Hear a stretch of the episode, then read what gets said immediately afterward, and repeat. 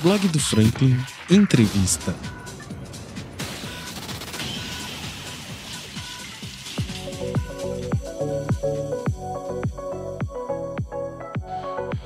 Muito boa noite para você que está aí ouvindo o blog. Com essa energia muito bacana, a gente vai começando mais um episódio e dessa vez um episódio que eu estou esperando há muito tempo, porque trata-se de um amigo e é muito bacana poder ver que meus amigos estão estão por aí brilhando, né, cara? Felipe Farias, presidente do Diretório Nacional Municipal do Solidariedade aqui de Valença. Meu irmão, que coisa boa te receber aqui, cara. Como é que você tá, meu irmão? Tudo bem, Franklin. O prazer é todo meu. Da alegria de participar dessa entrevista. Como você já mencionou, nós somos amigos há muito tempo e eu venho acompanhando o seu trabalho aí na rede social. E aí eu sabia que uma hora ia ser entrevistado por você aqui.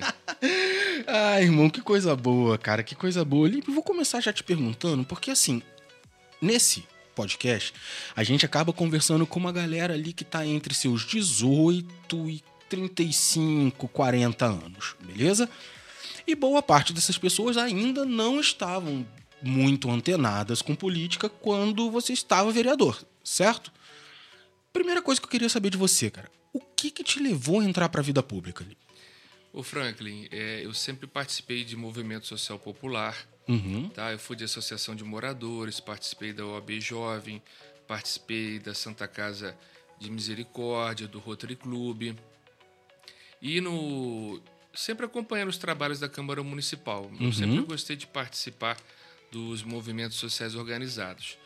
E aí eu comecei a observar e, e via é, representantes é, na Câmara, principalmente na Câmara Municipal, que algumas posições a gente não concordava, se decepcionava. Sim. Aí eu participei do movimento Fé e Política da Igreja Católica, que tem um movimento muito forte Uhum. no âmbito nacional, que se estende ao âmbito estadual e municipal. E coloquei meu nome à disposição. Filiei meu um partido e, e disputei a eleição municipal. Na primeira eleição municipal minha, eu com 26 anos de idade, eu fui eleito. Muito novo, né, cara? E fui eleito pelo PT, Partido dos Trabalhadores. Isso foi que ano? Isso foi 2008. Hum, uma época boa, né, cara? Uma época... 2008.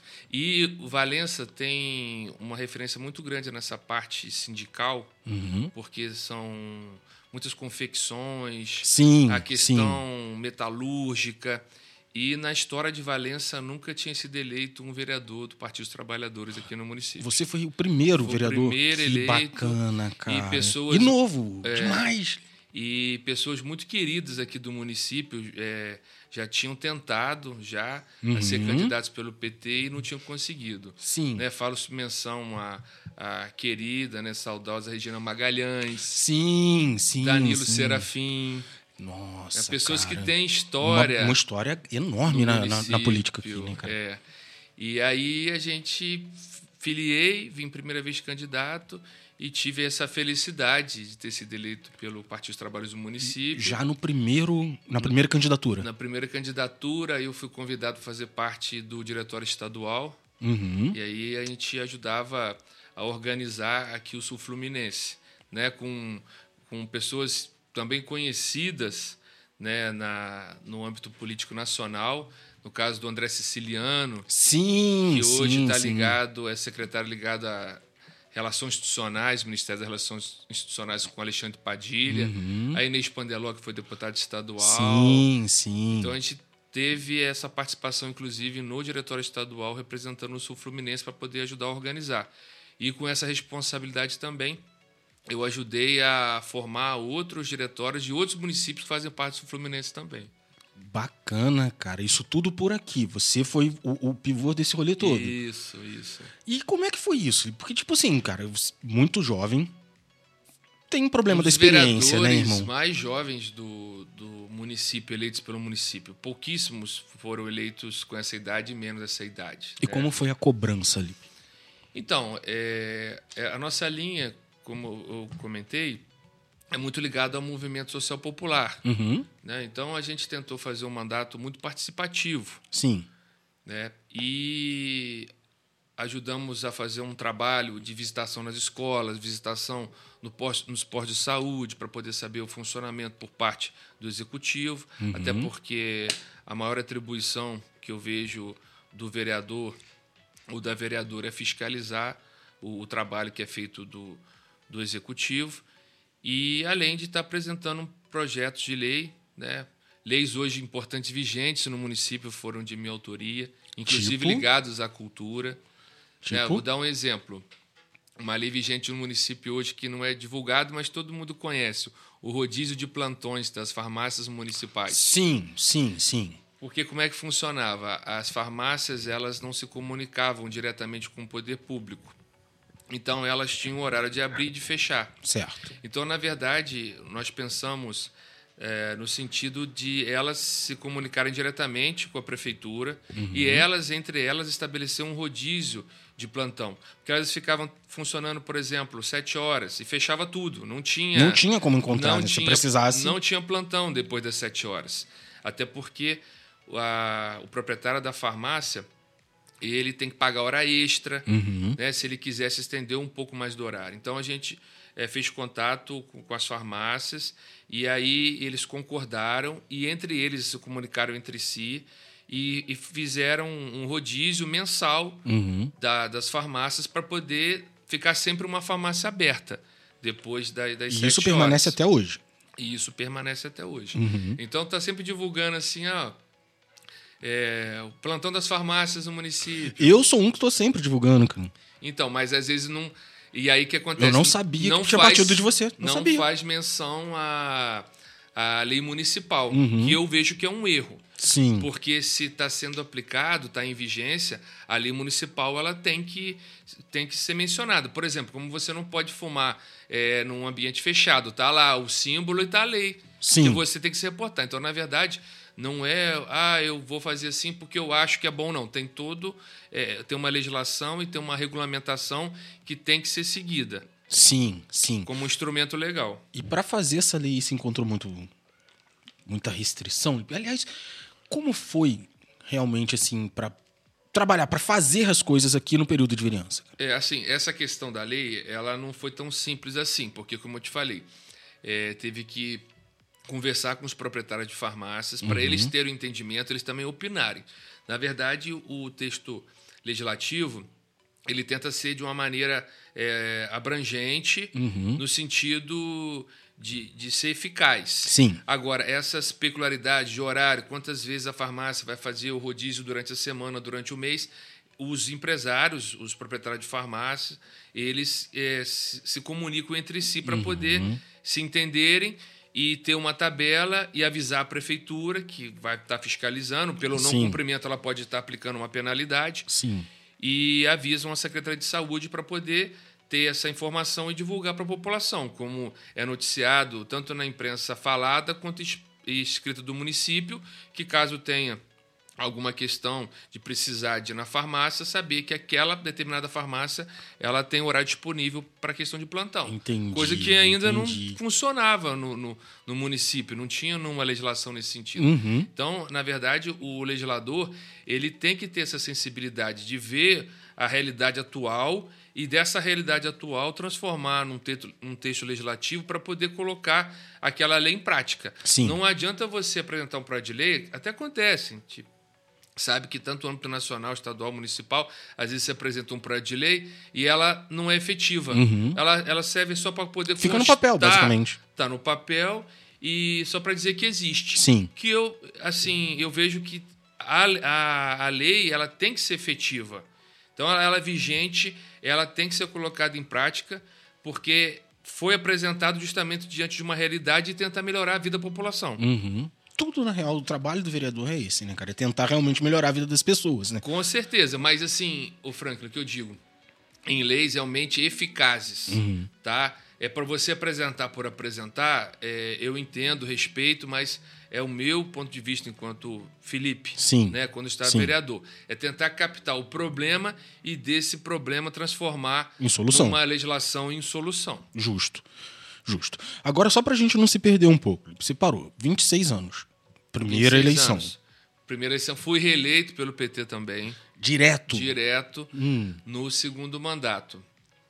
Aí, Mas nesse primeiro mandato, é, fala um pouquinho pra gente como é que era Valença, como é que como você encontrou a cidade, quem era o prefeito da época, como é que era? é, no primeiro mandato, é, o, o prefeito Vicente Guedes foi eleito em Uhum. Valença. Uhum. Foi um mandato con- conturbado. Foi um mandato conturbado de entra e sai prefeito. Entrou no, no mandato desse de prefeito, entrou o Paulinho da Farmácia e o Fernandinho Graça. Entra e sai de prefeito e depois o Vicente Guedes retornou como prefeito também. Uhum. Que teve aquela questão do prefeito itinerante. Sim, sim, me lembro. Porque ele tinha sido eleito e reeleito em, Rio das, Rio das Flores, Flores e não poderia ter sido. e não podia ter sido candidato aqui no município de Valença. né? Era o entendimento não ainda firmado por parte do TSE e passou com, com uma situação parecida em outra localidade, a situação eh, do prefeito de Valença, por ele ter sido prefeito eleito e reeleito em Rio das Flores, não poder ser candidato no município vizinho. Uhum. E aí teve esse entendimento e depois foi esse entendimento foi revisto e aí se entendeu que podia sim, não mais para frente, né? Como ele já tinha sido é, eleito é, naquela circunstância, não poderia ser a- acontecer De novo. daquela daquela data ali para frente Certo. né? Mas como já tinha acontecido, então ele teve um- uma decisão do, do judiciário que ele podia terminar o mandato dele. Mas foi uma gestão conturbada, porque você vê em quatro anos se teve aí é, um prefeito, mudou mais dois, depois voltou o prefeito Vicente Guedes que tinha sido eleito Meu Deus, cara. né? Então, quer dizer, para um, município, realmente, essa instabilidade é muito Parou o município, né? preocupante. É, eu costumo dizer o seguinte: imagina que você está na sua casa, né? Você está na sua organização, e aí, de repente, entra duas pessoas que começam a organizar difer diferente, e aí depois você volta e você tem que, de repente, reorganizar Reorganiza aquilo que você estava planejando. Uhum. Né? Esse foi o primeiro mandato. Mas tentei fazer o máximo, o mandato máximo participativo. A gente visitava os bairros, como eu te falei, a gente visitava é, o- os colégios, a gente visitava os postos de saúde, para poder realmente ver a necessidade é, da população e também saber do que está sendo colocado em prática por parte da, da prefeitura. Apresentei outros projetos de lei. Naquele mandato, eu fui um dos vereadores que mais apresentou projetos de lei. Porque você apresenta, precisa da votação na Câmara e depois você precisa depois também da concordância por parte do, do prefeito, do Sim. Poder Executivo, que ele pode é, concordar como pode rejeitar. Uhum. Né? Então a gente fez um trabalho assim bem, bem satisfatório, tanto que a gente conseguiu ser reeleito. Sim, né? sim. Mas foi. Num primeiro mandato foi pra você. Foi tranquilo? Assim, assim, não, todo trabalho, Franklin, é como eu falei para você, eu venho do movimento social popular. Então nunca é tranquilo. nele. Então, nunca é tranquilo. Eu gosto de participar, eu gosto de visitar. Se me chamar para ir, eu tento me programar para ir. Eu gosto, Sim, sabe? sim. E eu, eu- E, cara, desculpa interromper já interrompendo, mas assim, se tem uma, uma forma de campanha que eu achei genial, assim, muito próximo das pessoas, pé no chão, indo até as pessoas, conversando no olho no olho, apertando a mão das pessoas. o tempo todo. E como, de onde veio esse olhar, Felipe? De onde veio isso? Porque normalmente a gente vê os, o- o- os políticos assim muito distantes da população e, alguns até fazendo muita questão de manter essa distância. De repente vem você e quebra isso. E isso te dá dois mandatos consecutivos. É, Explica isso pra mim. Ô, ô, Franklin, assim, eu gosto, é meu, entende? É da minha personalidade. Então, eu, vou- eu costumo dizer que eu me alimento desse contato com as pessoas. Uhum, Então, assim, é, é fazendo políticas públicas o tempo todo. Entende? Então, quando você gosta, nem sempre a gente faz o que gosta, mas quando a gente faz o que gosta, a gente cai de cabeça. Lógico, Entende? A lógico. gente ama Aí não é trabalho, né? que aí não é trabalho, é, é satisfação, Uhum, entende? uhum. E, e aí, assim, eu vim a primeira vez, consegui, né? E a segunda vez fui reeleito também. E aí, já no, na outra eleição, eu tive que mudar de partido, porque houve aquele problema do PT na questão do mensalão, uhum, que eu uhum. entendo que a, E isso afetou você diretamente? a Como é que foi isso mídia- aí? A mídia é o quarto poder instituído, tá? Você tem o executivo, o legislativo e o judiciário. Eu entendo que a mídia é o quarto poder instituído. Extremamente forte. Então, é, e, e- e, infelizmente, é, na questão eleitoral, você tem que fazer um cálculo de partido, de outros candidatos. Né? Então, assim, não é só você ser votado. No meu entendimento, devia ser os mais votados. Estão lá vão- dentro, vão acabou. entrar. Mas, Justo. infelizmente, não é Não assim. é assim. Você tem que ter um partido, organizar o partido, esse partido ter uma votação expressiva. Ou seja, na verdade, para você ser eleito, você não depende só de você. Depende mais até do Você partido do que de depende você. do partido e depende dos outros candidatos Uhum. também. Né?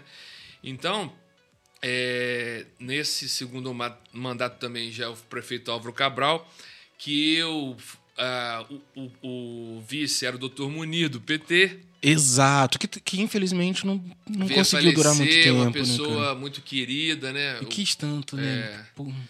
E é uma história bonita no, no município. E aí, nessa conjuntura, no segundo mandato, foi eleito eu e o Zan. Sim, cara, dois Dois do- candidatos extremamente novos. é, extremamente novos. Nós tínhamos o senador Lindbergh Farias, Sim, que hoje sim, é deputado sim. federal. Sim. Né? A gente. Aí, quando eu fui eleito, aí o Zan também, poxa, que legal o trabalho, eu vou me filiar e a gente vai vir candidato no mesmo partido também. Aí conseguiu eleger dois vereadores. E aí você veio por qual partido? nesse Não, momento? aí eu, eu fui reeleito pelo PT, Pelo PT. e o Zan foi eleito pelo PT. Sim, sim. Foi.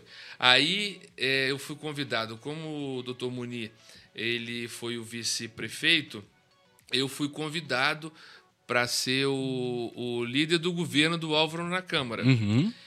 No sentido de tentar fazer uma boa gestão, tinha acabado de ser eleito, e com cinco meses de gestão do Álvaro, pelo comportamento que o Álvaro, né, Adotou. o Álvaro Cabral, Uhum. e- e- ele, eu via que ele estava com dificuldade de estar colocando em prática aquilo que ele colocou é, durante a campanha.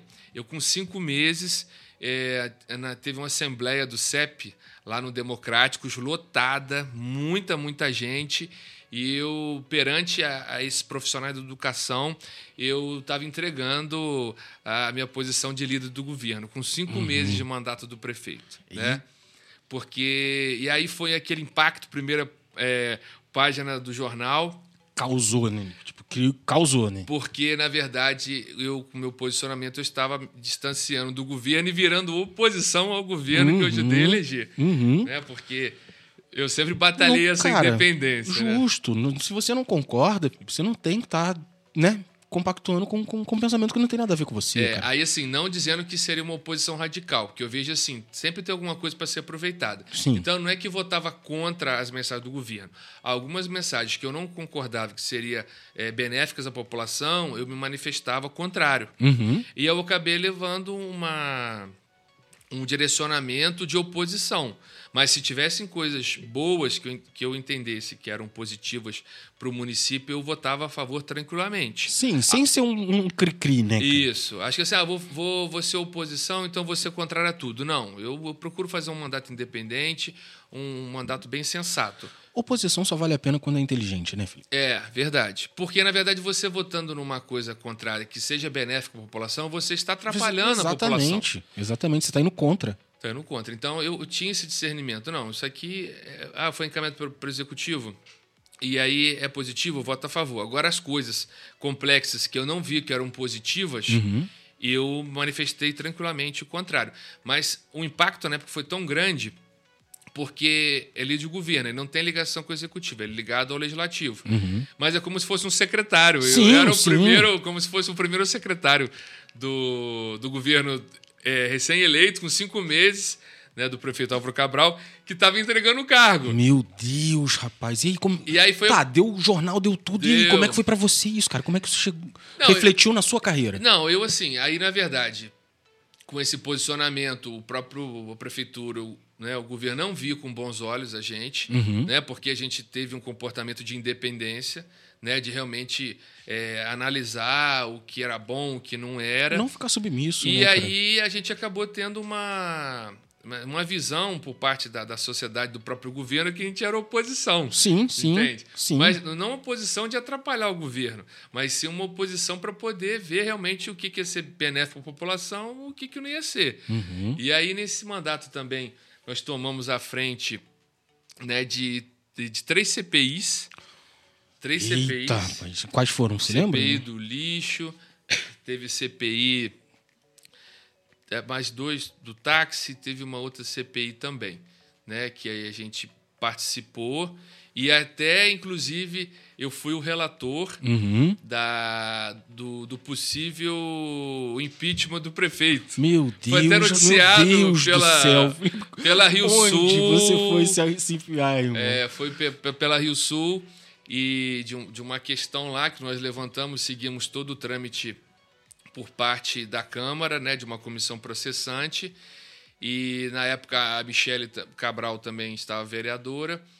E aí a gente pediu o impedimento dela que ela não pudesse votar, porque ela tinha uma ligação eh, de parentesco com o prefeito. Pois é, né, cara? Não faz o menor sentido. Tipo, É, aí foi colocada a votação, não conseguiram derrubar na justiça, eu era o relator Uhum. durante três meses, né? E por uma questão de improbidade administrativa, e a gente conseguiu conduzir juridicamente é, até o final e colocar para votar. Né? E a Câmara lotada, não cabia Nossa, ali, as pessoas mano. na rua, teve que fechar aquela rua ali do. rapaz, juntou gente assim. É, fechou aquela rua ali do, do posto tem de gasolina. registro disso? Você sabe se tem registro disso, cara? Ah, se olhar no, no, no- no próprio jornal local, ele deve ter alguma coisa, ele né? deve ter um- uns registros lá, né? Que, que fica registrado no arquivo. Aí fechou aquela rua ali que vai atrás da catedral e ali também onde era o posto de gasolina, que hoje é uma farmácia. E é aquela Sim, rua sim. lotada de gente, Nossa, transmitido mano. pela Rio Sul, né? E eu Nossa. fui o, o relator. E aí, por um voto, não conseguiu caçar o prefeito Álvaro, né? Uhum. Por um voto. Que foi de quem, você lembra? Foi do Dr. Marcos Valério Sim. que ele era o suplente da vereadora Michele Cabral, e aí ele, no caso, entrou no lugar dela e, e votou contra. Fez as vezes né, É. dela, no caso, né? é, e votou contra o, o processo de cassação do, do, do prefeito. Uhum. Mas é, precisava de oito, dois terços, teve sete votos pela cassação do, do prefeito.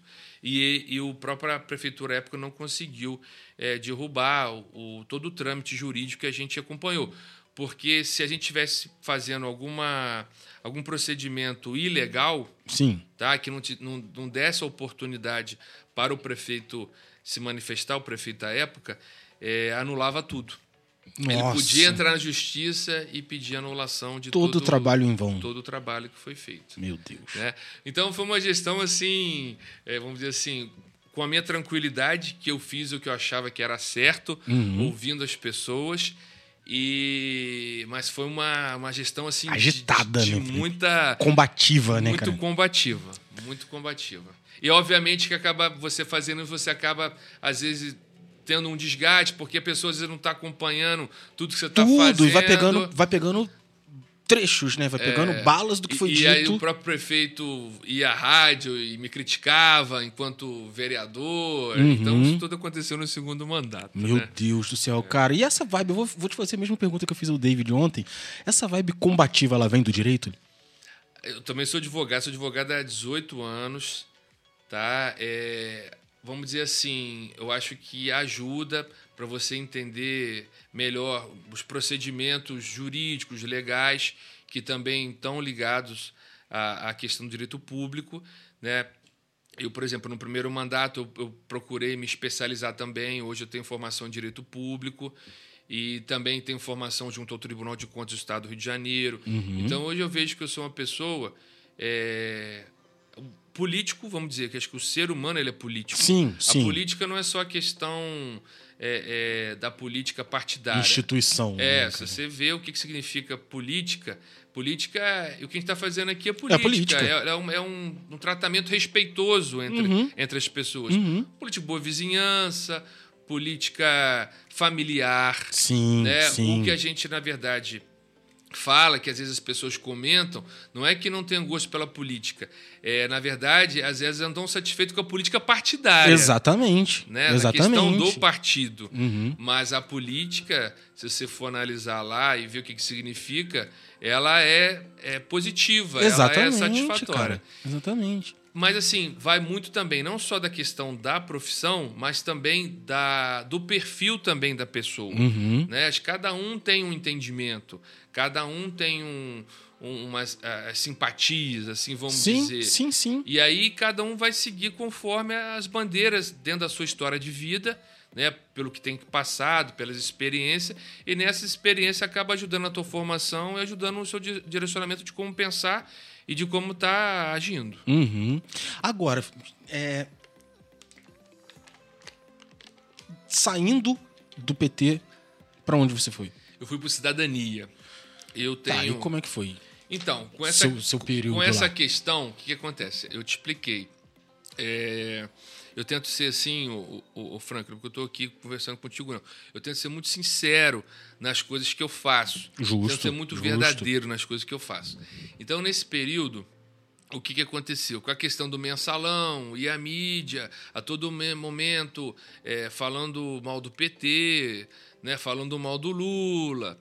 E isso e, acaba refletindo em todo mundo que está lá, né? E acaba respingando, porque, como eu falei, não é só votação. Na verdade, é, a, é o contexto. Né? Você tem que montar uma nominata e dessa nominata os mais votados é que entram. E aí eu senti que eu ia, ter, eu ia continuar no PT e eu ia sentir dificuldade de montar essa nominata para tentar uma reeleição. Uhum. E aí eu fui para um partido que tem também uma, uma ligação de esquerda, não tão grande, que é o Cidadania. Né? Sim, é, eu, por exemplo, não conheço tanto. É. Não conheço tanto. Então, ele, ele, ele, é um, ele mudou o nome, mas ele é o antigo PPS. Sim, né? sim. Ele, tem uma, ele tem uma origem de esquerda e aí ele foi se aproximando do centro. Hum. Mas, mas ele é um partido novo, mas que na verdade a sigla foi incorporada. Eu entrei, era o Entendi. PPS. Entendi. Né? Era o PPS. E aí eu fui pro, pro Cidadania com, com simpatia a- ao deputado e presidente do partido Conte Bittencourt, que é Uhum. muito ligado à educação. E o Conte ele foi o deputado que mais teve mandatos e não teve mais mandatos atrelados à comissão de educação, que ele presidia a comissão de educação Sim. né? E aí até lembro também, foi bom você ter falado isso, que em Valença, na época que eu estava no segundo mandato, na gestão do Álvaro, eu não sei se você lembra que foi na história do Estado do Janeiro, foi a greve que mais perdurou, foi em Valença.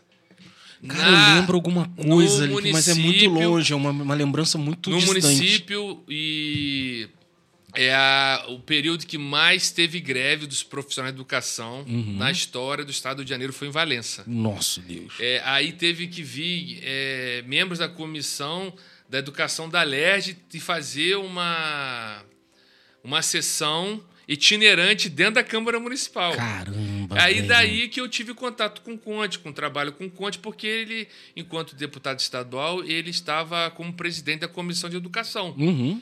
E aí a gente teve uma aproximação e nessa questão de desga- desgaste partidário e, e na- achando que ia ter dificuldade de montar nominata, eu acabei indo por uma questão, analisei bem a questão partidária, eu fui para um, para um partido do Cidadania, que era um partido meio que de centro-esquerda. Sim, sim. né?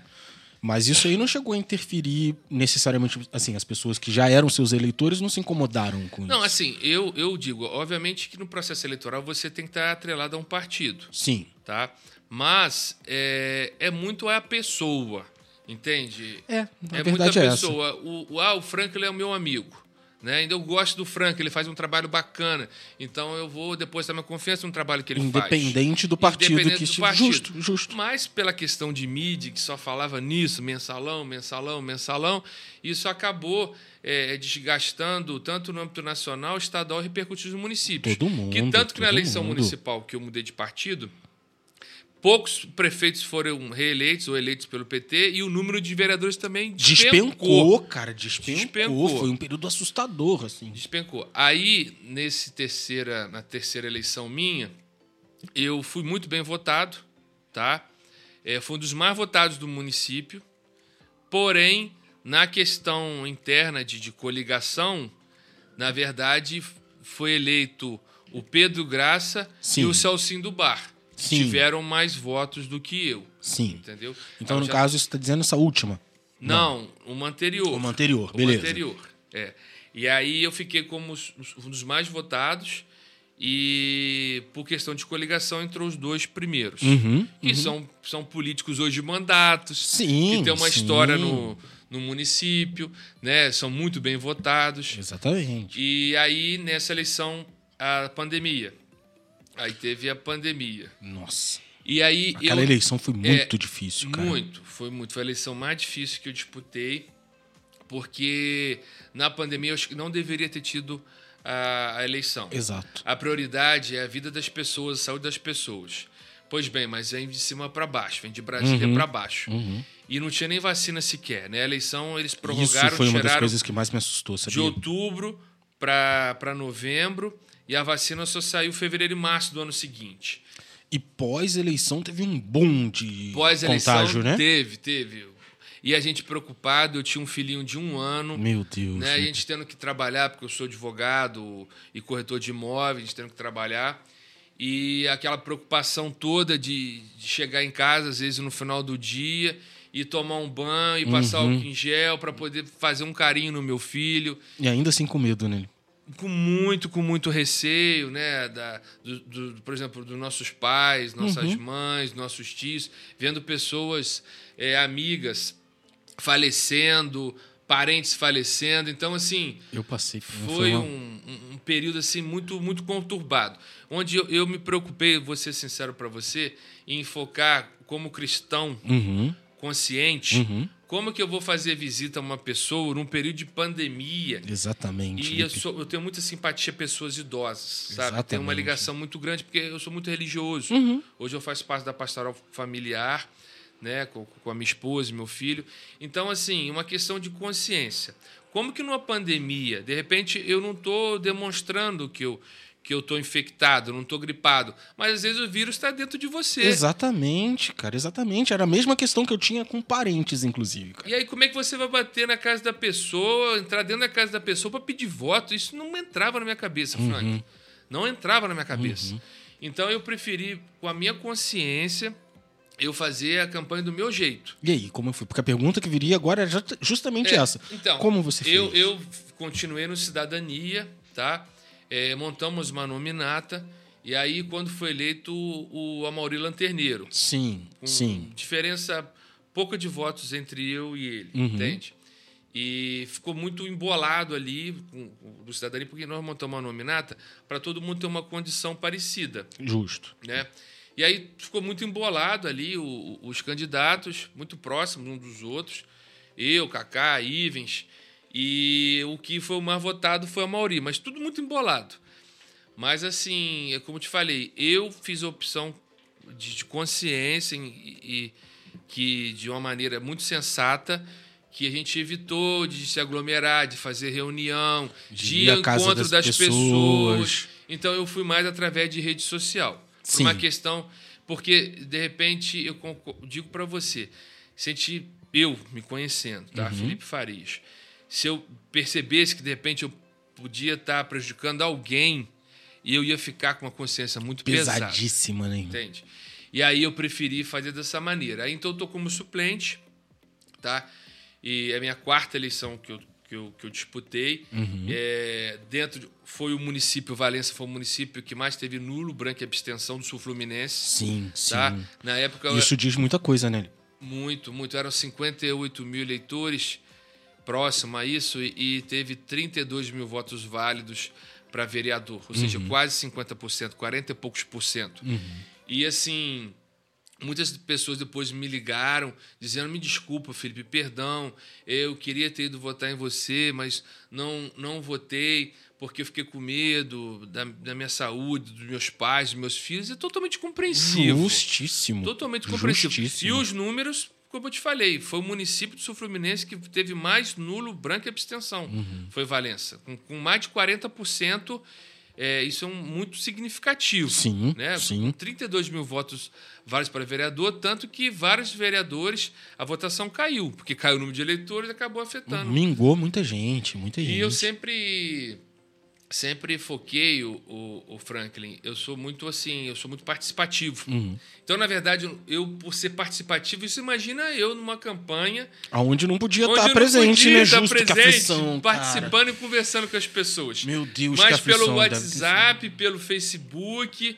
Entende? E, e as pessoas com, com, com, medo numa pandemia, totalmente natural esse, esse processo. Foi a eleição mais difícil que eu participei. Uhum. E até porque eu, eu, gosto do processo eleitoral, porque eu gosto de estar em contato com as pessoas. Chegar perto das pessoas, olhar, nos olhos, abraçar Exatamente. e beijar e apertar a mão. Eu gosto, eu sinto falta disso. E ouvir de verdade as queixas e anseios diretamente das pessoas, né? É. Não é uma coisa de tipo assim, ah, ouvir porque saiu numa pesquisa, É. né, cara? É diferente. É. E, e, Isso e, humaniza. É, e aí eu, eu, eu sendo essa marica, assim, eu tenho minha profissão, graças a Deus. Como eu falei, eu sou advogado há 18 anos, eu sou corretor de imóveis, eu tenho minha vida é, profissional, entende? Uhum. Eu tenho minha formação. Eu acho que é assim que, que o político tem que ser, ele tem que ter uma formação profissional e, e a política é uma questão, a política partidária é uma coisa paralela. Sim. Ele não pode depender da política, ele Sim. tem que tentar conciliar. E aí foi uma experiência muito difícil a última eleição, mas o, o mais importante aí é que, graças a Deus, nós estamos num momento é, muito bom, Bom pós-pandemia. novo, né? Um momento bem diferente. Um momento porque é muitas orações, graças a Deus essa a pandemia né, foi uma página virada de Graças todas as a nossas Deus, vidas. irmão. Graças né? a Deus. Foi um momento, acho que, de, de reflexão, cada um fazer uma reflexão, ter Pena que nem contato, todo mundo aproveitou pra isso, né, filho? Ter mais contato com os amigos, mais ter mais contato com, com os parentes, mas pelos números também foi um período de muito estresse, né? Pessoas que tem, Ah, lógico. tiveram problemas psicológicos de, de convívio, Uhum. né? Pela situação de não poder fazer as coisas, ficar sempre em isolamento. Mas graças a bom Deus, hoje a gente está vivendo aí uma vida normal, né? Do que voltando ao que era antes pandemia, É, né? exatamente. Porque eu costumo dizer que nesse período da pandemia como se fosse um vírus. Aí você deleta. é um vírus de computador que você deleta, apaga e volta a viver depois da pandemia. né? Exatamente, mano, exatamente. Cara, olha só. Agora eu queria tentar olhar um pouquinho pro futuro, tá, Felipe? É... Com o Solidariedade, vocês têm muita ligação com a cultura, certo? Sim, sim.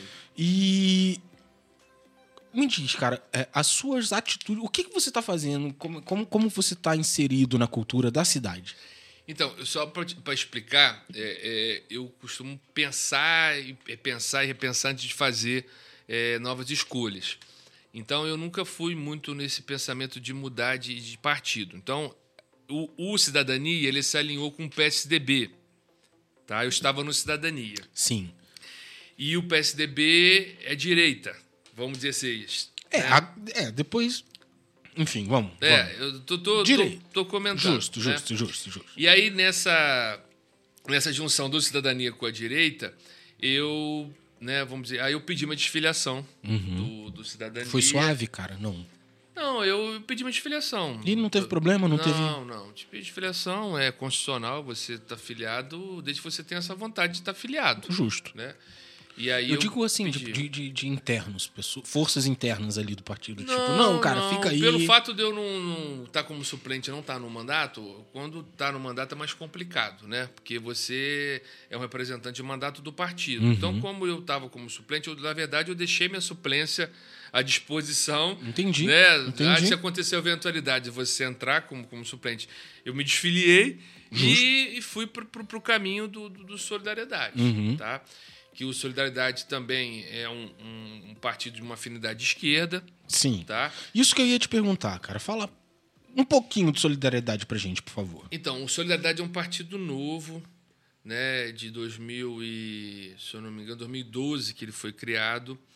E acabei me aproximando também do- de pessoas públicas dentro do partido, que é o deputado federal Auro Ribeiro, e a secretária de Cultura e Economia Criativa do Estado, a Daniele Barros. Joia, joia. E aí eu falei assim, olha, eu me desfiliei do Cidadania, né, que, que tinha essa, essa ligação com o PSDB, e vou me filiar num partido que tem um- uma afinidade do que eu penso, Justo. né?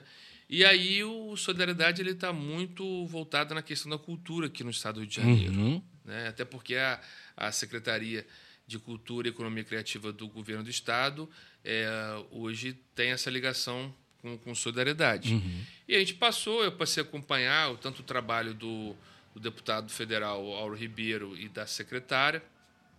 E aí me simpatizei, conheci pessoalmente, e aí eles me fizeram um convite para poder assumir o partido aqui no município de Valença. Né?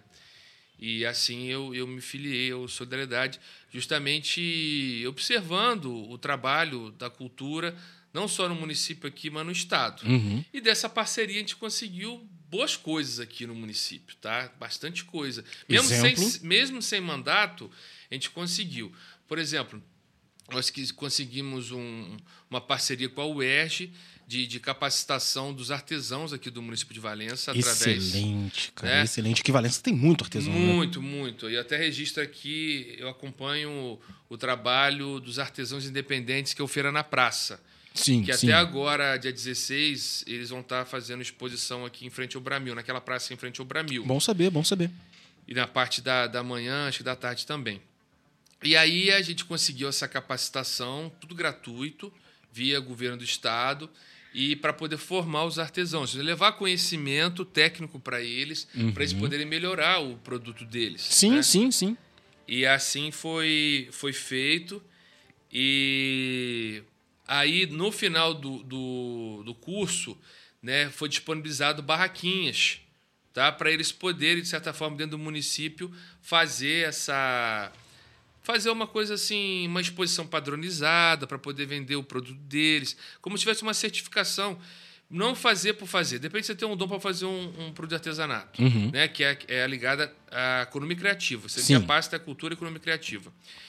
E aí eles terem uma formação técnica, ter certificado tal, para saber é, até mesmo se interagir com os outros artesãos, poder se organizar. Então foi um trabalho bem bacana que, que foi feito. E, como eu te falei, e aí houve esse material das barraquinhas aí para poder ser disponibilizado. Vem para o município, Sim. para o município estar se organizando é, para poder fazer feiras e atividades nesse sentido. Uma das então, questões. essa quantidade toda de feiras que a gente tem visto aí tem relação com o seu trabalho.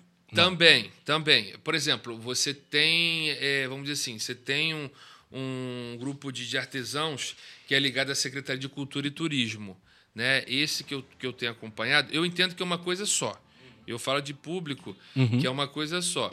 Né? Acho que o artesão tem que levantar a bandeira e se você é, se juntar, quem ganha é o segmento da economia criativa do artesanato, que se você for avaliar a questão de, de movimentação financeira de segmento, é uma das maiores que tem no Brasil. Uhum, Né? Porque está ligado à cultura, está ligado ao turismo. E muitas vezes a pessoa vive daquilo que, que, que produz. Então é importante a gente estar sempre enfatizando o trabalho do artesanato. E aí, esse da, da Feira na Praça eu tenho acompanhado Sim. tá? E eu sei que tem esse o grupo também que é um outro grupo que está ligado diretamente à Secretaria de Cultura e Turismo. Entendi. E esse é uma associação que ela já é mais independente, Sim, sim. mas ela está à disposição do poder público também de estar fazendo essa parceria com, com, com outro grupo de artesãos. né? Entendi, entendi. Um, ah, uma das coisas que eu não posso deixar de mencionar, que que tá essa polêmica que está no município de Valença, eu ajudei a trazer o Cefet para Valença. Né? Va- Eu ajudei a trazer que hoje recebe alunos do Brasil todo. Sim, mas ultimamente saiu algumas notícias, as pessoas falando aí, que talvez tem chance de ser obrigado a entregar o, lugar, é, verdade isso? É, é, é possível. É, só resumindo, é, aquele espaço ali, aquela rua ali, é, para as pessoas entenderem. É um processo antigo, trabalhista. Uhum. E, na verdade, as pessoas compraram os imóveis, não só o Cefet, compraram os imóveis ali com boa fé. Sim. Foram no cartório, tiveram a escritura. Então, na verdade, o processo trabalhista muito antigo colocou como devedor aquela área. E essa, essa restrição no processo trabalhista não foi oficializado, vamos dizer assim, comunicado oficializado no cartório. Entendi. Então o cartório permitiu essas pessoas com boa fé de comprar aqueles imóveis. Entendi. Entende? cara. E inclusive o próprio Cefet. E o que, que aconteceu? Nessa dívida trabalhista que tinha aquela área como garantia, a justiça pediu a, a- vamos dizer assim, a reintegração de posse daquelas áreas que estavam ocupadas. Caramba, cara. Aí essa é a questão toda que está acontecendo no município, abaixo assinado e, e mobilização dos moradores, até assinei o abaixo assinado, Sim, porque sim. eles compraram com boa fé, Sim. eles não tiveram má fé em nenhum momento. Houve aí essa com- falta de comunicação. E, e a justiça ela tem por competência específica. Então, como é uma questão de justiça do trabalho e que foi ajuizada a ação, existe um- uma dificuldade que a trabalho é uma justiça federal. do, por exemplo, de estar sendo isso visto pelo TJ, que é uma justiça estadual. Então, a, a- questão passa a ser mais complexa, porque está em dívida, a, a, vamos dizer assim, uma, uma ação trabalhista, né? e dentro do, do processo que está na fase final, de estar pagando a dívida com aqueles imóveis. Meu que constavam, Deus do e- céu, e constavam cara. como lotes. Não constam nem numa informação atualizada que já tem casas. Quando o oficial de justiça chegou lá e bateu nas casas, eu fiquei sabendo que o, o oficial de justiça ficou assim estarrecido de ver todas aquelas pessoas com aquele problema. entende? Caramba, cara, porque não, ca- eu que não conheço, não sabia, quando comecei a ver algumas coisas e as pessoas começaram a contar, eu fui ficando impressionado, cara. É, aí eu procurei saber o porquê que estava chegando daquela forma. Aí os moradores estão se organizando, eu falei, eu assinei o baixo assinado, né? Foram à Câmara. E aí o caminho é o seguinte: é todo mundo se unir. é, por exemplo, é, você tem recursos, né? Uhum. E aí, de repente, tentar ver com é, um desembargador que está acompanhando esse processo na fase recursal, é, o advogado que representa um dos moradores, ou os advogados representam é, os moradores, né, seja um, sejam mais, isso aí é entre eles a opção de cada um. E lá explicar, marcar uma, uma, uma audiência lá e explicar que a situação não é bem aquilo que está no processo. Sim. Para ele, por exemplo, saber que envolve várias vidas, a história da vida daquelas pessoas que juntaram recursos uma vida toda para poder É, comprar imóvel. rapaz, imagina que pavor. Desespero. E o Cefete também correndo risco de, né? É, mas aí eu já digo o seguinte: o Cefet, acho que é, é- é, vamos dizer assim, como é, um, é ligado à União, é um órgão federal, ele pode estar até ajudando a solucionar. Porque, como órgão federal, a Advocacia Geral da União ela vai cair de cabeça na causa do Cefet. Entendi. E quando ela, é, é, como já está estabelecido, né, a, a situação do Cefet, para não acontecer é, o que está. O, o- que a, a princípio tá, as pessoas estão vendo que vai acontecer, acaba beneficiando também os moradores. Porque é uma situação Justíssimo, cara. parecida, entendeu? Justíssimo. Que coisa. Bom, fico confortável, né? É, confortável de é, saber disso. Nesse momento, como tem um órgão federal ali, acaba ajudando os outros particulares também, porque é a mesma situação. Uhum. E aí, nesse acompanhamento, deixa um abraço aí pro Fabiana, toda a equipe do, do Cefet, que a gente tem um bom relacionamento lá. De vez em quando faço visitas lá, eles cedem um auditório para a gente fazer atividades Uh, lá. coisa boa, cara. E é uma equipe assim muito muito atuante, a gente está se comunicando com, com frequência para poder acompanhar essa situação. Parece que tem boas notícias aí recentes. Uhum, eu uhum. não sei ainda em detalhes, mas eu tive agora final de semana conversando com um funcionário do, do Cefet para já ter uma notícia já boa. Graças né? a Deus, Que coisa boa. Que eu vou aguardar até deixar o, o pessoal do Cefet e, e os moradores anunciarem. Mas mesmo sem mandato, eu conseguia emendas parlamentares Uhum. para poder ajudar a a melhor estruturar o Cefet. Porque, por exemplo, hoje, quem vai no Cefet lá, tá uma praça de alimentação que não tinha. Sim. Tinha uma emenda parlamentar que a gente batalhou para poder conseguir. Entende? E a outra é uma emenda que a gente conseguiu para fazer um laboratório. Excelente, cara. Lá dentro do próprio Cefet, sem mandato. Excelente, Sem Felipe. mandato, é. E aí a gente está conseguindo recursos junto à União para poder estar aumentando a estrutura do Cefet, está podendo proporcionar outros cursos é, e aí aumentar o, o- aumentar a quantidade de cursos disponíveis para a população. Mas hoje eu te afirmo, né, no início quando surgiu, a maior parte eram alunos de Valença e região e hoje atende alunos do Brasil todo, vem estudar aqui no Cefet. Uhum. Às vezes não- as pessoas não sabem né? Não sabe, aí precisa fazer uma visita para poder estar conversando com as pessoas que trabalham lá e tal. Mas te digo, é com muito orgulho hoje que Valença tem um Cefet e sou muito otimista. Isso é uma questão judicial e isso vai ser superado e vai ser resolvido com o devido tempo. A questão é a angústia desses moradores, Dos moradores, né? que ficam numa situação seguinte, que eu vou ter que sair da casa que eu, que eu construí. Eu Passei a vida toda- inteira pagando isso aqui. Entende? Então, assim, é o psicológico deles que Tá em jogo. que está em jogo, que estão abalados com toda razão, mas questão de tempo isso vai ser esclarecido, vai ser resolvido. Sim, sim. Felipe, antes de mais nada, cara, parabéns, tá? Porque trazer o Cefet pra gente aqui foi. foi... É, eu- vamos dizer assim, eu fui uma das pessoas que ajudei. Na verdade, é uma construção. Sim. Aquele espaço foi, foi cedido também pra, pela fundação, né, que hoje é a Unifap, pela Fundação do Arco Verde, Uhum. que eles cederam espaço para poder realizar ali um projeto é, do governo federal. Né? Então, assim, eu fui uma das pessoas, como eu estava no mandato, era um vereador do PT né, no, do, no primeiro mandato, então eu tenho, é, vamos dizer assim, ligação direta na vinda para cá. Entendi. Mas a gente tem que dizer que foram várias pessoas que Junto com ajudaram. o Cláudio, junto com, Isso, com aquela turma. Isso, isso. O Cláudio hoje é o presidente do PT de Valença. Sim, sim, Mas, na sim. verdade, a- o fato... O prefeito à época também ajudou também, porque, na verdade, quando é, no município se rejeita de não, não ter um projeto, seja estadual ou federal, dificulta mais as coisas, entende? Então, todo mundo teve que se abraçar para poder trazer esse, esse Cefet para Valença. Então, Uhum. assim, eu fui uma das pessoas que ajudei, mas tiveram muitas pessoas envolvidas também se unindo com esse propósito de trazer essa grande conquista para o município. Entendi. Felipe, meu amigo, a gente tá caminhando pro finalzinho do nosso da nossa que pena que entrevista. tem que pena tá, tá- Mas isso é bom porque a gente já garante mais visitas, irmão. A gente já garante mais mais programas. Você vê, tá tão, tão bacana que você vê o que é bom passar A gente rápido, nem né? percebe, né? A gente- percebe. Cara, e, e a real é que eu só percebi porque eu olhei o cronômetro aqui agora, que por mim, irmão, É, gente... Não, tem muita coisa para falar ainda. Não, mas é bom que tem... Bom que você volta, né?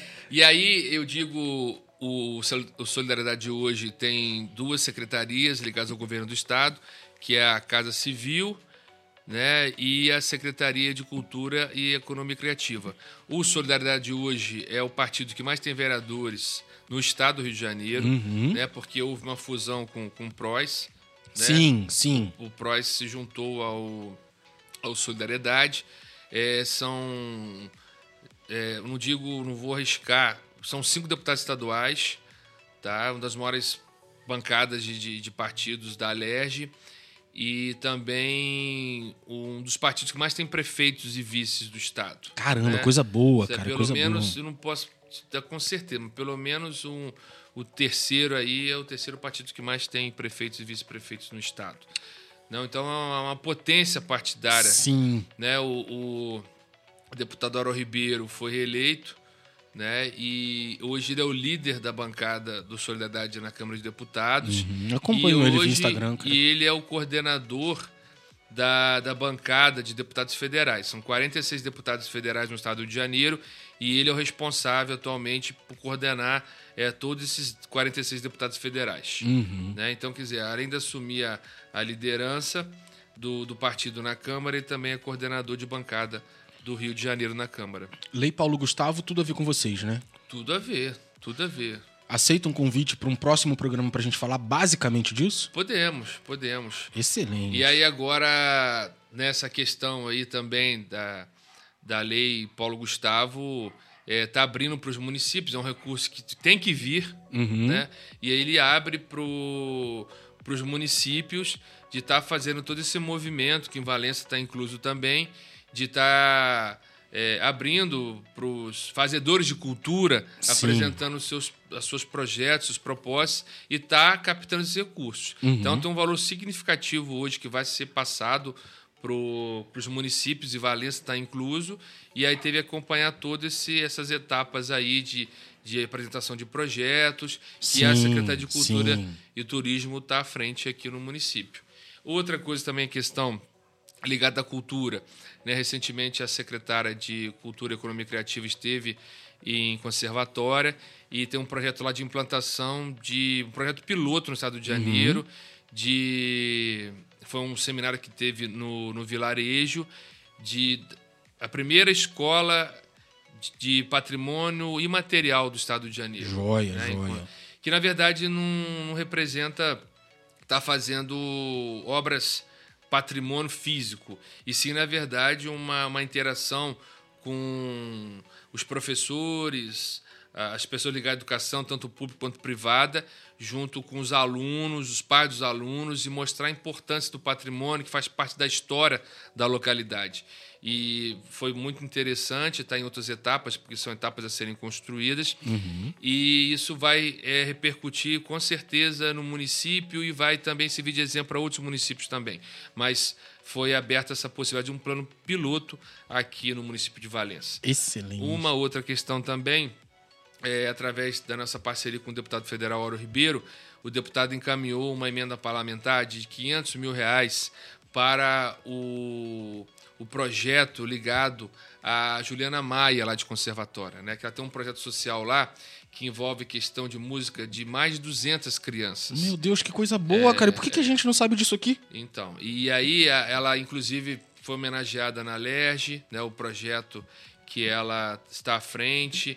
Ela é uma pessoa muito, muito querida, muito preocupada com o social, é lá de conservatória. Uhum. Né? Ela tem lá um espaço lá que ela é, dar esse suporte a essas crianças, esses jovens da música. Vira e mexe aparece na TV Rio Sul aí, bacana, falando de conservatória. Ela é um ícone da cultura de conservatória e de Valença e acaba levando o nome de Valença também nas coisas em que ela tem participado.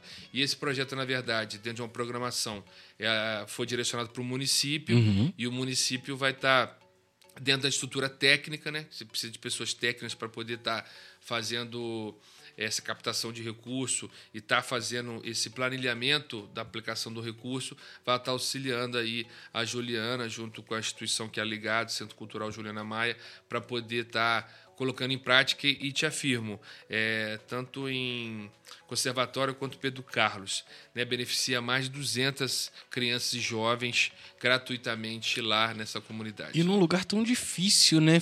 Porque de repente chegar com cultura lá em Pedro Carlos, cara, olha só que coisa boa. E ela, assim, tem uma cabeça muito boa, Juliana, uma amiga, e ela optou por fazer esse trabalho também em Pedro Carlos. Uhum. Né? Ela podia estender ali ao centro ali de conservatória, mas ela, ela optou por fazer Visionária, um trabalho, né, cara? Ver um onde falta mais cultura. distante que precisa mais dessa. Todos precisam da cultura, mas de repente é aqueles que estão mais distantes de ter essa essa oportunidade Precisam um pouco mais, né? cultura. né? É. Precisa um pouco mais.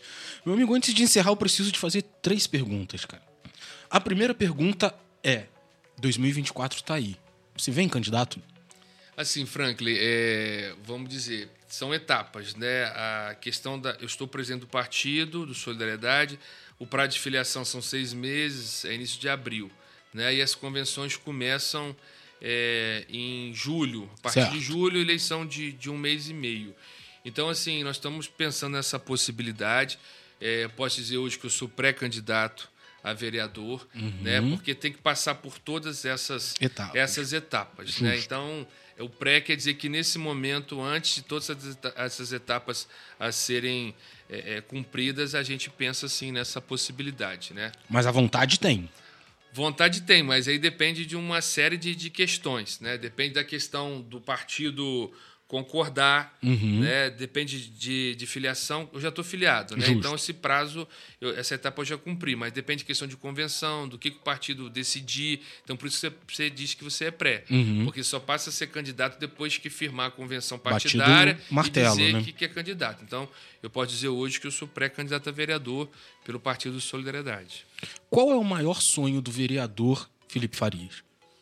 O Franklin, eu, como eu falei para você, eu venho do movimento social popular, eu tenho minha profissão, graças a Deus, e eu quero fazer o bem para as pessoas. Uhum. Então, quando eu estou na política, é, eu, como eu te falei, eu estava no mandato, eu me especializei, né? Além de ter minha formação, eu entrei já como, como advogado, me especializei em direito público, de, de ter um, um sentimento de estar representando bem, da melhor maneira possível, né, uma população para você tentar fazer o melhor trabalho possível para a população.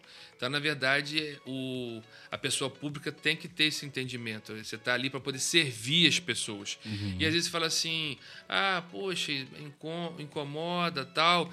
Mas quando a pessoa entrou ali, ela saber ela sabe que vai ser aquilo ali. Sim. Ninguém enganou ela. Sim. Ela, na verdade, ela colocou o nome dela sabendo que ia ser daquela maneira. Todo o processo, a pessoa né? sabe todo o processo. Então, é, eu gosto de lidar com as pessoas, eu gosto das pessoas. Então, isso está dentro de mim, é meu. Então, eu, é, o meu entendimento assim, a gente continua ajudando as pessoas, mas uhum. a gente passa a ter mais limitações Sim. Né, do, do que a gente tinha quando a gente estava no mandato. Então, o, o, meu objetivo é eu poder ajudar o máximo possível de pessoas e, com o meu conhecimento, é tentar fazer essa parceria com o governo do Estado, o governo federal, para poder estar tá captando recursos. Justo. Né? Eu, quando tava, eu estava vereador, eu morava no Monte Douro, uhum. né? nós conseguimos reformar o posto de saúde, que é um dos melhores PSFs hoje em Valença, Sim. que chegou a fechar Sim. ali no bairro de Fátima, era o Centro Municipal de para atender crianças. Uhum. Né? Acho que é a expressão poricultura, se eu não, não me engano. Não, não, conheço. É. E aí atendia só crianças de Valença todo. E aí fechou. Não, não, não, passou mais assim e a estrutura física ficou fechada. Uhum. A gente foi lá, batalhou, conseguimos um recurso da União para poder reformar o, o, posto de saúde de Barra de Fátima. Está aí um dos melhores PSFs que tem no município. No Monte Douro, é, que eu morava lá, tinha um lixão, um terreno baldio ali na divisa com o Dudu Lopes, uhum. né? Com animal morto, lixo. Nossa, era desesperador. Foi no mandato, a gente conseguiu é, desapropriar aquele terreno e conseguimos uma emenda através do deputado federal Luiz Sérgio, que chegou a ser ministro das Relações Institucionais enquanto estava uhum. vereador, né? hoje que é o Alexandre Padilha, e conseguimos um recurso para poder fazer uma quadra uma quadra Coisa poliesportiva boa, ali que hoje leva o nome do meu avô. Que bom, Joaquim olha só que Farias, legal, cara, né? que legal, que legal. Então, essas coisas uh, a gente fica, fica feliz de estar tá fazendo bem para as pessoas. Uhum. E a gente quer fazer mais. Se depender da gente, a gente quer fazer mais e mais e mais, ajudar mais pessoas. Mas é, é, nesse sentido que essa é a minha vontade, de poder ajudar o máximo possível de pessoas. Agora, quanto vereador e pessoa pública, qual é o maior pesadelo do vereador Felipe Faria? Eu não, não, vejo assim pesadelo, não. A gente tem que, tem que fazer com muita tranquilidade. Né? Às vezes, votações, às vezes a gente tenta ouvir o máximo de pessoas, mas na verdade é um, uma, uma votação, né? na hora de votar ali na Câmara ali, é uma votação que, na verdade, nós votamos, mas na verdade tentando representar o máximo possível de pessoas, uhum. né? E a gente tem a convicção que a gente está fazendo o melhor possível, de estar tá fazendo o que é certo. Justo. E às vezes a gente pensa assim, será que realmente é, a maioria da população ela pensa dessa forma, né? Porque a gente às vezes tem uma votação, marca para você botar uma matéria, você tem um intervalo pouco de dias. Chega uhum. uma mensagem na Câmara, por exemplo, dependendo da mensagem, às vezes tramita com urgência, às vezes numa semana chega a mensagem, você tem que apresentar os pareceres, tem que estudar o projeto e votar.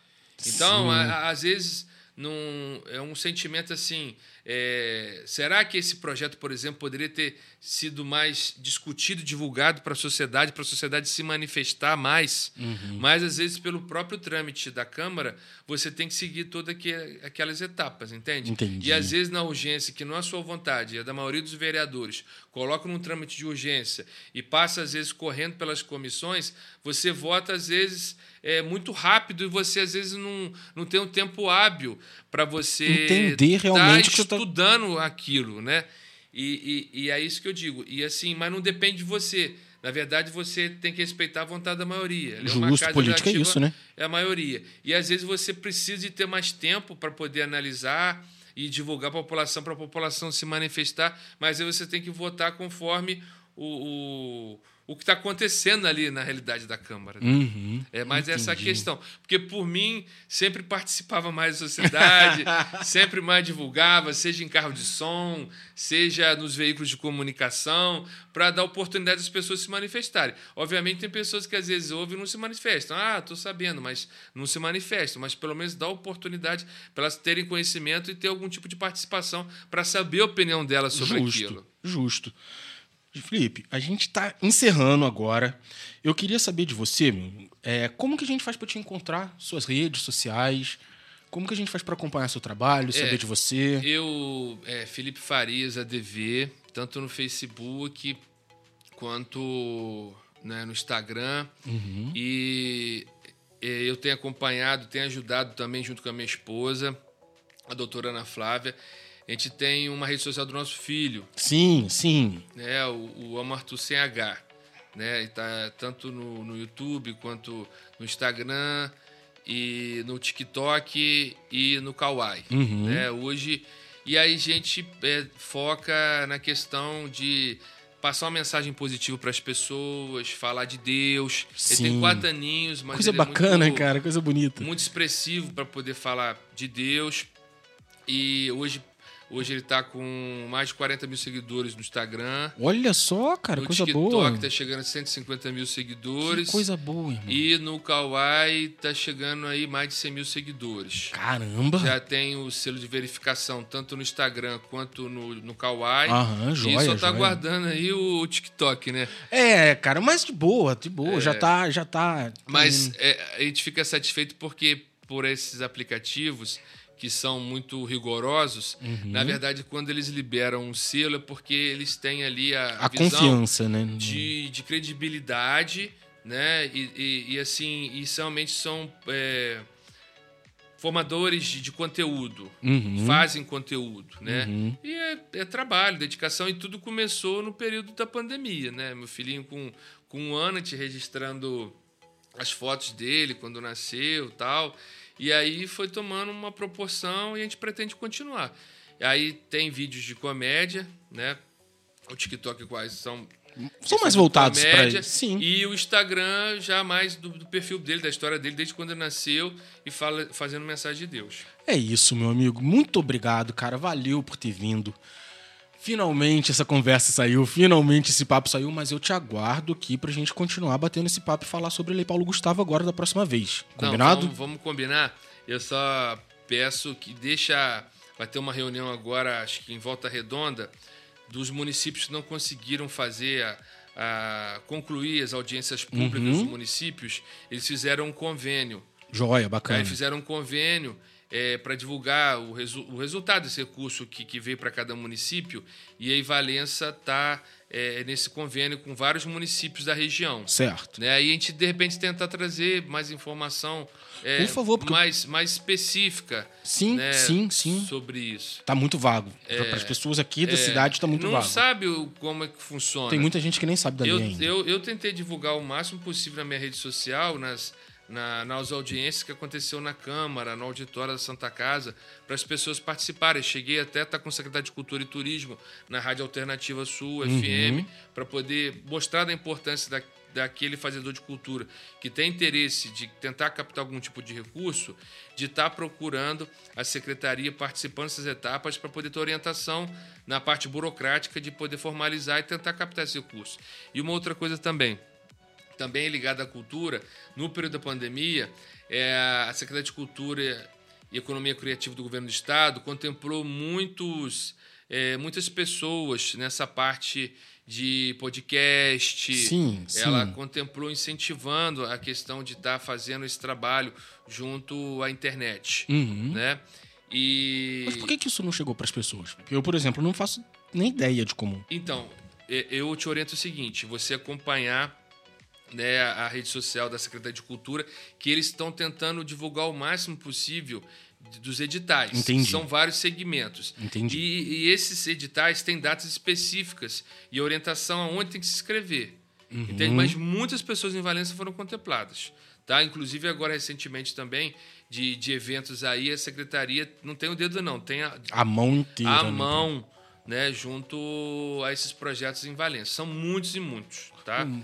E aí, e uma outra coisa também que a Secretaria de Cultura e Economia Criativa do Governo do Estado ajudou. No final do ano, teve três mestres foliões, tá? Que tem trabalho reconhecido é, no município, pela história da Folia de Reis do município, e foram contemplados via via a Secretaria de Cultura e Economia Criativa do Governo do Estado. Bacana. Então, é, é muita coisa boa que vem da Secretaria, mas é aquela coisa, tem que seguir o edital. Né? Vou ficar Você de olho lá, vou ficar de olho montar, lá. montar o projeto, saber das datas e apresentou o projeto lá, você pode estar tá, se inscrevendo, está sendo contemplado. Tanto Excelente. pessoa física quanto pessoa jurídica. Pessoa jurídica eu digo que seja mais fácil ser um MEI, mas para pessoa física também, que é o caso da Lei Paulo Gustavo. Você apresentar um projeto, você pode fazer pelo seu CPF, não tem problema nenhum. E uma outra questão também, eu, um das leis, das várias leis que eu, que eu apresentei, foi para poder. é, tudo bem que é atribuição de conselho por parte do executivo, mas eu tenho uma lei vigente, uma lei complementar no município, em parceria com a prefeitura, que ela, na verdade, ela diz da importância. Ajudei a criar o Conselho Municipal de Cultura, que hoje o presidente é o Sebastião, o Tião, Sim, né? sim, sim. e eu era advogado voluntário da GFORV. Nós conseguimos um ponto de cultura para Valença, a integração dos movimentos afrodescendentes para o município. Olha só, cara. E aí, nessa legislação nossa, a gente atrelou a importância de ter o Conselho Municipal de Cultura de Valença no período que eu estava vereador. Sim. Assim como também a criação de um fundo, é como se fosse uma cópia do, do- da lei é, do Estado, né, da Lei Rouanet, antiga, né, Sim, sim. da Lei Rouanet no município. polêmica Lei É, Rouanet, né, cara? é, incentivando as empresas do município a ter algum tipo de isenção fiscal, se caso elas quisessem ajudar é, os projetos culturais. E aí tem uma lei hoje, é, 2013, tá? É, é, e aí ela da questão do Conselho Municipal de Cultura, o fundo, tá? E, e justamente também de ter esse incentivo para os empresários que quiserem ajudar os projetos culturais. Olha. E hoje, infelizmente, é uma lei que está vigente e não está sendo colocada em prática. Puxa vida. É, mas é uma lei que, se for colocada em prática, que aí depende do gestor do executivo. Você tem lá a legislação, mas aí cabe ao chefe do Poder Executivo, junto com a pasta competente, para poder colocar em prática. Mas se ela for colocada em prática, eu digo que vai estar beneficiando muito, muito o segmento cultural do nosso município. Excelente. É uma galera que precisa bastante, né? Uma galera Então que eu precisa posso bastante. dizer para você que a gente tem muita ligação com a cultura e a gente é, a cultura hoje ligada à parte por exemplo, da economia criativa que é a questão do artesanato ela muda a vida das pessoas Uhum. Com certeza, com certeza. Sem contar que vira o pão de cada dia, né? Com certeza. Pessoas que pessoa dependem fazendo. disso, dependem disso para poder viver, né? E é importante elas tá, ter esse suporte por parte do poder público, estar discutindo políticas públicas para poder estar beneficiando o máximo possível de pessoas que vivem, que trabalham com isso no nosso município. Então, gente, é isso, cara. Eu espero que vocês tenham gostado tanto quanto eu gostei, a ponto de já deixar garantido aqui a volta. Muito obrigado, Felipe. Valeu. Gente, dá um pulo lá nas redes sociais, acompanhem o que ele tem pra falar e pra gente já ir vendo também, porque como a gente ouviu aqui, possivelmente vai ser um dos próximos candidatos aí, né, cara? Pra você que acompanhou toda a entrevista, muito obrigado. Valeu de coração e até a próxima. Muito obrigado de verdade para você que ouviu até agora. Se você gosta desse tipo de conteúdo, se inscreva no nosso canal para não perder nenhuma atualização. Para sua maior comodidade, o podcast do blog está disponível em todas as principais plataformas de áudio. Estamos no Spotify, Amazon Music, Deezer, Apple Podcast, SoundCloud. Espero de verdade que você tenha gostado e até a próxima. Valeu!